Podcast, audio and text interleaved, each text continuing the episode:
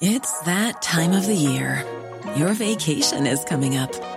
You can already hear the beach waves, feel the warm breeze, relax, and think about work. You really, really want it all to work out while you're away. Monday.com gives you and the team that peace of mind. When all work is on one platform and everyone's in sync, things just flow wherever you are. Tap the banner to go to Monday.com.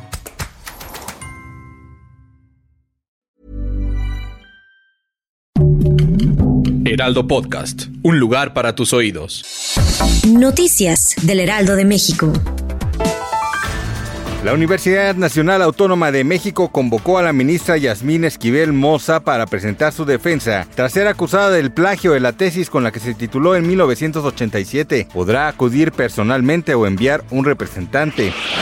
El juez Brian Cogan, que preside el proceso por narcotráfico contra el exsecretario de Seguridad Pública de México, Genaro García Luna, ha decidido excluir el testimonio del narcotraficante Tirso Martínez Sánchez, conocido como el futbolista, presentado el martes por la Fiscalía, y que el togado ha calificado de rumor y de pérdida de tiempo. La Fiscalía esperaba incidir a través de ese testigo en que Genaro García Luna cooperaba de manera habitual con la banda criminal y que se encontraba disponible para ser contactado por distintos miembros. Este jueves 26 de enero se reportó la caída a nivel mundial de la aplicación de música por streaming Spotify, la cual alberga millones de suscriptores y creadores de contenido alrededor del mundo. A través de sus redes sociales, diversos usuarios mencionaron que su aplicación estaba fallando y no pueden reproducir su música favorita.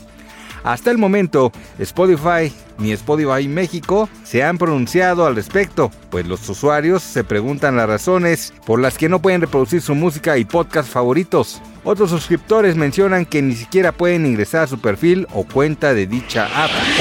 Inés Gómez Montt reaccionó en redes sociales a la orden de prisión preventiva oficiosa que el 26 de enero fue girada en su contra por no presentarse ante las autoridades.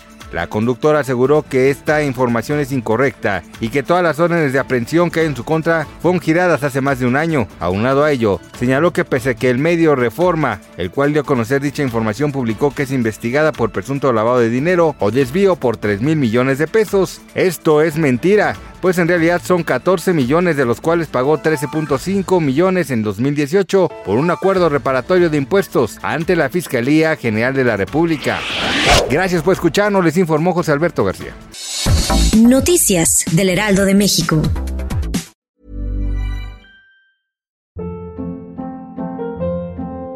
Hold up. What was that? Boring. No flavor. That was as bad as those leftovers you ate all week. Kiki Palmer here, and it's time to say hello to something fresh and guilt-free. Hello Fresh. Jazz up dinner with pecan-crusted chicken or garlic butter shrimp scampi. Now that's music to my mouth. Hello Fresh. Let's get this dinner party started. Discover all the delicious possibilities at hellofresh.com.